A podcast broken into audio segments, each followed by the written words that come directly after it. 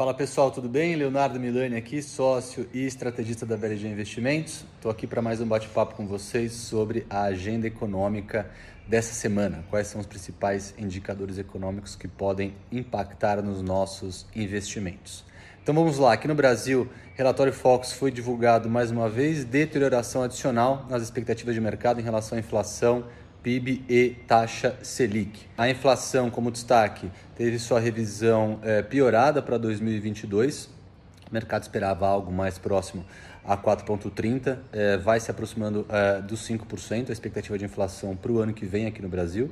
E a taxa Selic também deterioração adicional. Né? Para esse ano, o mercado esperava 8,75, de acordo com o Focus de hoje, o mercado já espera 9,25 de Selic para esse ano e para o ano que vem o mercado esperava 9,5 é, de Selic e as expectativas foram revisadas para 10,25, Selic de 10,25 no final do ano que vem, é o que diz o relatório Focus. Além disso, hoje, segunda-feira, será divulgado é, PMI da indústria aqui no Brasil, indicador que mede nível de atividade do setor industrial referente a outubro, e a balança comercial de outubro também. Amanhã é feriado e na quarta-feira temos a ata do Copom, indicador importante, anúncio importante do Banco Central.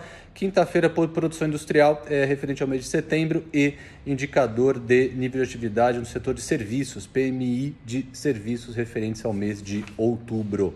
Nos Estados Unidos, hoje, Segunda-feira, divulgação do PMI da indústria, é, referente a outubro, e indicador de nível de atividade que mede pedidos de bens duráveis ISM, referente ao mês de outubro. Na quarta-feira, a gente tem mais ISM, mais indicador de nível de atividade lá nos Estados Unidos, dessa vez referente ao setor de serviços, e tem a divulgação do Banco Central Americano em, é, relação aos juros, né?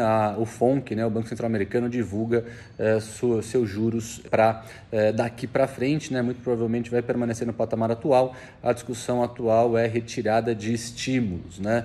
É, provavelmente o Banco Central vai seguir essa atuada em manter o juros no patamar atual, mas sinalizar que estímulos monetários serão retirados aos poucos. E na quinta-feira, para finalizar a semana lá nos Estados Unidos, pedidos de seguro-desemprego e o payroll, indicador de contratações líquidas do mercado eh, de trabalho referente a outubro lá eh, nos Estados Unidos. Zona do euro, terça-feira, PMI, indicador de atividade do setor industrial, referente a outubro. Na quarta-feira, dados de desemprego referentes a setembro é, e discurso é, do Banco Central Europeu. Na quinta-feira, é, indicador de inflação ao produtor, é, referente ao mês de setembro. E na sexta-feira, é, vendas ao varejo referente a setembro, lá, nos, na, lá na zona do euro. E para finalizar, na China, na madrugada de ontem para hoje, domingo para segunda, o PMI é, industrial, indicador que mede o nível de atividade do setor industrial lá na China veio pior do que o esperado, mais um indicador que está mostrando a economia chinesa em desaceleração. E na terça-feira, de terça para quarta, na madrugada de terça para quarta, sai o PMI é, do setor de serviços, indicador do setor de serviços lá na China referente ao mês de outubro. Eu fico por aqui, um abraço e até a próxima.